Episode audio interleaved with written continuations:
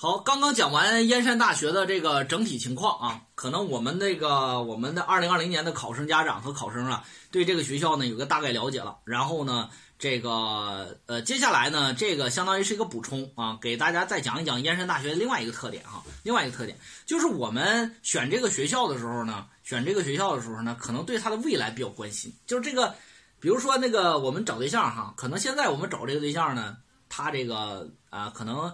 大学刚毕业啊，没什么没什么钱啊，然后呢，家里边也不是这个我们郑州的啊，然后呢，呃，整个家里边也也不是特别富裕啊，整体的这个这个孩子的条件都不是特别好，但是呢，可能哎，我们现在家长可能更关心另外一个，哎，就这个孩子，这个孩子性格怎么样啊？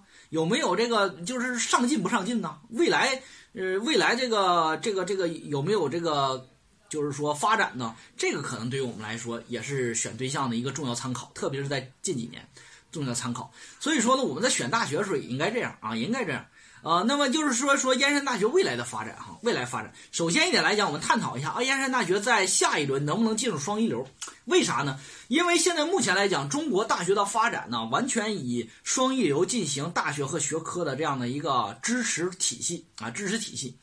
也就是说，你要是能够进入双一流，那么在未来，你的这个无论是钱也好，还是资源也好，还是实验室也好，还是国家项目也好，国家都会大力扶持。啊。从这个这个现象从哪儿？从河大身上，从南京信息工程大学身上，从这个南京上海海洋大学身上，从这三个大学身上，你就非常明显的看到了这三个大学在这几年快速的发展啊。也就是这次三个大学的起步完全是从二零一七年开始的。二零一七年的双一流评定完之后，哎呀，你看国家给钱啊，然后省里边呃也给钱，然后呢这个啥呢，大型的这个呃中科院呢，或者说你看中科院在二零一七年之后呢，呃专门找到南信大合作，咋合作呢？呃南信大你不是有这个比较好的气象专业吗？啊，我我中科院这块比较弱，怎么办呢？我中科院有人呀，我有老师啊，我有啥呢？我有实验室啊。我有资源呀，我有国家项目啊，是不是？这是你南信大缺的，那怎么办呢？这样，你南信大和我中科院，我们共同成立南信大中科院培养班啊。大家知道啊，这这个中科院培养班你看这个，然后呢，这个就成立了。成立了之后干嘛呢？就是呃，纳入正常招生啊。然然后你招进来之后呢，未来呢，以中科院培养体系和未来的中科院的保研率，然后呢，来去培养这些孩子。所以说，进入南信大的这个。国科大班的这个，那你看呢？这个这个孩子呢，基本上哈，未来都能到中科院去读研或国科大去读研，所以说基本上保研率非常高哈，非常高，就非常非常好的一个现象。所以说这就是为什么说大家都去争抢着去考双一流，原因就在这儿。那么就是双一流的话，我们别老奔着原来的二幺幺。如果这个双一流再接下来按照这种发展的话，我认为地域好的一些学校以及实力好的一些学校，将会在双一流的发展的这种。春风当中会越来越好啊！比如说你像这个，你像这个谁那个，你比如说像上海体育学院这个学校，那我觉得发展未来一定会更好的，因为毕竟压着上海，然后呢，整个的未来发展比较好。还有就是南信大，还有上海海洋大学、河大。河大现在也快搬到郑州来了，是不是？整体上来说，这些未来一定会碾压一部分二幺幺的，什么延边大学啊、青海大学啊，然后呢，海南大学呀，啊，海南大学可能还要好一些。然后呢，这个呃，还有一些，比如湖南师范大学，像这种可能就会慢慢的被被被甩下去，因为这个整体上这些学校呢，都明显的在工科领域里边都比较弱啊，所以说这个发展就不会不会特别好。啊，那么这个燕山大学，我们就看一看这个学校，你选之后，它未来在二零。二呃一七年加五年，一七加五啊，二零二二年，他这个学校能不能有希望进入双一流的一流学科啊？这个是我们来去判断这个学校值不值得选的哈。这个燕山大学的啊，这个燕山大学呢，可以说是啥呢？可以说是一个被历史所耽误的一个学校。那这个学校的整个的啥呢？完全是被当时的这个环境啊耽误了。因为当时呢，说实话啊，如果说河河北工业大学，如果说河北工业大学当时如果说，当时从天津搬回河北来了。我觉得，我觉得这个当年的这个河北省省属二幺幺肯定给谁了？肯肯定给燕大或者是河北大学这两个二选一了。当时就是因为某种各各种的政治原因，导致河北工业大学闹了这样一个好。但是呢，燕大自从没有评上二幺幺之后呢，整体上它的发展就落于滞后了。那么这个非常可惜一件事情。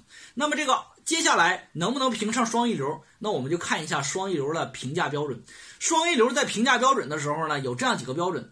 有主要呢，其实巴拉巴巴拉一大堆，但是最后呢，其实只有三个重要条件。第一个条件就是啥呢？第一个条件就是这个学校的这个 E E S I 学科在全全球学校当中的表现啊，这个是非常重要的。E S I 呢是全球啊一个重要的评价标准，这个主要是为了衡量各个学校的啥学科发展水平的啊，学科发展水平的。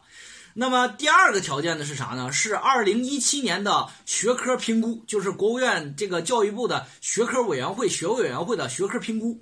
这个二零一七年学科评估啊，被我们很多的人把它吹得神乎其神。其实这个学科评估你只能作为一个参考，作为一个参考啊啊，其实有好多的啥呢？有好多的一些里边有好多的一些东西不值得推敲。你一搁嘴一咂摸之后，你会发现二零一七年学科评估这有很多的一些啥呢？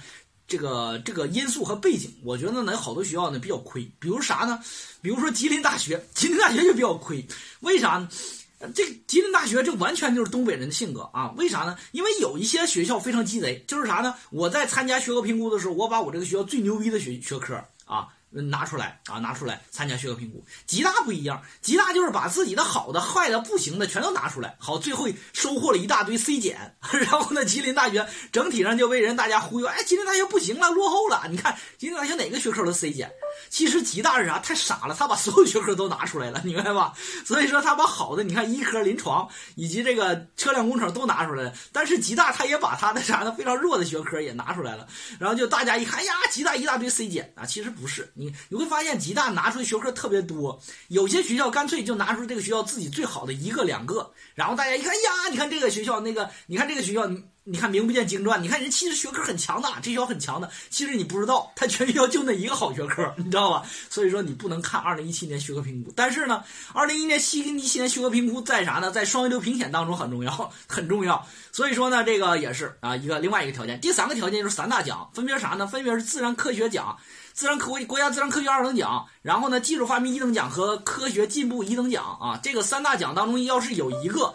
啊，那么你这个学校在评价双一流的时候就一票通过，一票通过，明白吧？那么谁呢？当年的这个评价那个双一流的时候，那个上车的那个河南大学和宁波大学，完全就是借助了这个奖。因为河南大学和宁波大学，你在整体实力上来说，其实呢都弱于深圳大学，都弱于深圳大学。但是呢，就是由于啥呢？当时这个三大条件当中啊，你无论是 ESI 还是这个学科评估，这个正呃河大和宁波大学完全落后于深圳大学。但是呢，还有昆明理工完全落后于这俩大学。但是呢。那俩大学没上去，这俩大学幸运儿，原因在哪儿？原因就在于这个第三个条件，就是这个一票否决权。就是当年呢这个宋春鹏，河南大学的宋春鹏有一个啥呢？有一个关于作物学和生物学相关的这样的一个这个国家这个呃二等奖啊，呃记呃呃二等奖。然后呢，另外一个呢是这个呃宁波大学那个教授在力学方面的一个二一一一个二等奖。这两个一下子一票否决，所有学校都不好使，是吧？那么这个呢？这个燕山大学，我们再回过头来看看啊。燕山大学在 ESI 上面只有三个，一个是工程学，第二是材料科学，第三个是化学，三个学科进入 ESI 的前百分之一，这稍微有点弱，明白吧？没有前千分之一的学科，那么这个 ESI 呢，相对来讲比较弱。再有一点就是 ESI 有点少了，如果它能达到五个以上，相对来讲就能强势一些。所以说这个的话，一定是减分项。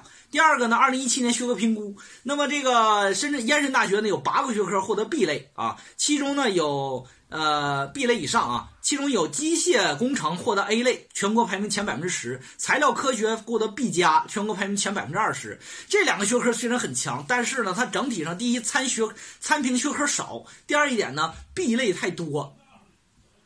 B 类太多，仅有一个机械工程能够进入到 A，进入到 A 还没有拿到 A 加，这个整体上就是相对来讲呢，这个基本上是一个基本过线合格水平、及格水平，但是不能算加分水平。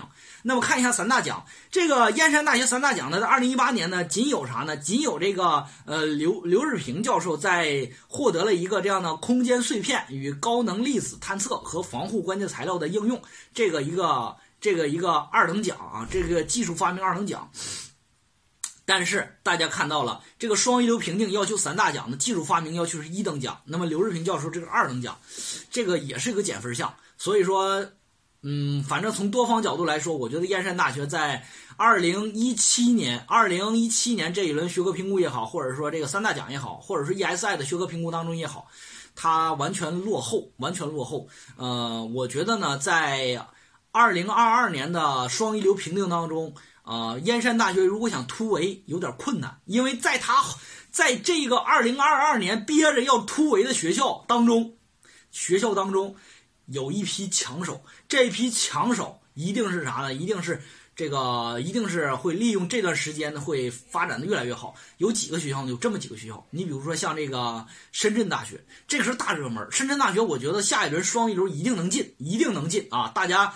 这个要对他抱以厚望，一定能进，没有问题。我觉得，你像深圳大学这两年的发展，哈，在这个人才引进上，在这个技术发明上，在这个国家的科研课题上面，他在三大奖上面的屡屡突破。所以说，在这个方面，他一定是一票否决啊，也没有问题。第二个学校呢，就是昆明理工。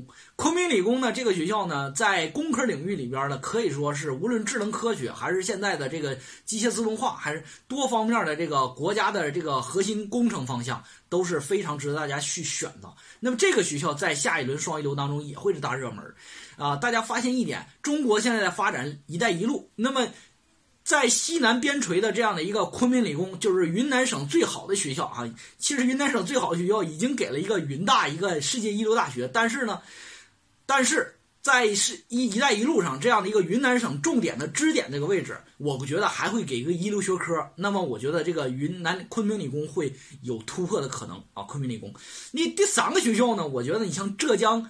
呃，浙江工业大学啊，浙江工业大学这个学校呢，是一直以来的无冕之王。那这个学校呢，凭借着杭州的地理发展位置啊，整个的这个发展趋势，以及这个学校的综合的多方面的实力提升，这么多年真的有钱啊。那这个学校我觉得也会有突破的可能。如果这样一比较，燕山大学就有点小弟了啊，就有点小弟了啊。我觉得燕山大学在下一轮双一流评定当中呢，如果突围。啊，如果能够突围的话，那么燕山大学一定啥呢？一定要去跑跑关系了啊！因为啥？因为燕山大学真的有河北人的耿直，燕山大学太耿直了，耿直到啥程度呢？反正，反正那个以前我这个那个有一个我这个送走的一个学生啊，回来跟我说。他说：“老师，我们燕山大学的老师太耿直了，耿直到啥程度呢？就是你二幺要不要我无所谓，我就是我啊，我就是那一团不同的烟火，是吧？你双鱼要不要我无所谓，为啥呢？因为当年二幺评定时候的调查组来到这个来到燕山大学的时候，燕山大学居然让人家啥呢？自自理食宿。你说这个的话，基本没见过，基本没见过。你说这个皇皇亲国戚，这钦差带钦差大使团都来了，你 居然让人家。”让人家自己报销，自己搞食宿，你说这多耿直了？我觉得这个，我觉得双一流的话，如果大家燕山大学想进的话，搞搞关系，为啥呢？因为真的是，因为那真的是在学校评定当中，关系还是挺重要的啊。朝廷有人好做官嘛，所以说，我觉得这个燕山大学应该在这一块呢，啊，听听费老师的。忠言逆耳啊，别别那么耿直，对吧？等等，你真的是进了双一流之后再耿直，我觉得这个的话可以，好不好？这就是燕山大学的一个特点啊啊！这个学校呢，我觉得挺好玩，挺有意思啊。整体上，这个学校呢，我觉得是一所非常非常好的低调的好学校啊。这个学校就真的是啥呢？真的是那种踏踏实实的搞研究，然后呢，认认真真的搞教学，然后呢，这个非常努力的培养人才的这样一个学校。然后你在考它的时候呢，我觉得你真的是上了一个性价比非常高的一个学校。好不好？这个学校整体在工科上面呃发展比较好啊，特别是在机器人方向这两年发展突破的非常厉害。然后还有一点，它在商科上也非常的不错啊，它的工商管理商科也非常值得选啊。整体上这个学校啊，非常值得大家选。OK，今天的燕山大学它的未来发展、未来命运就给大家介绍到这儿啊。如果你喜欢，继续关注费老师，关注费老师其他学校的讲解。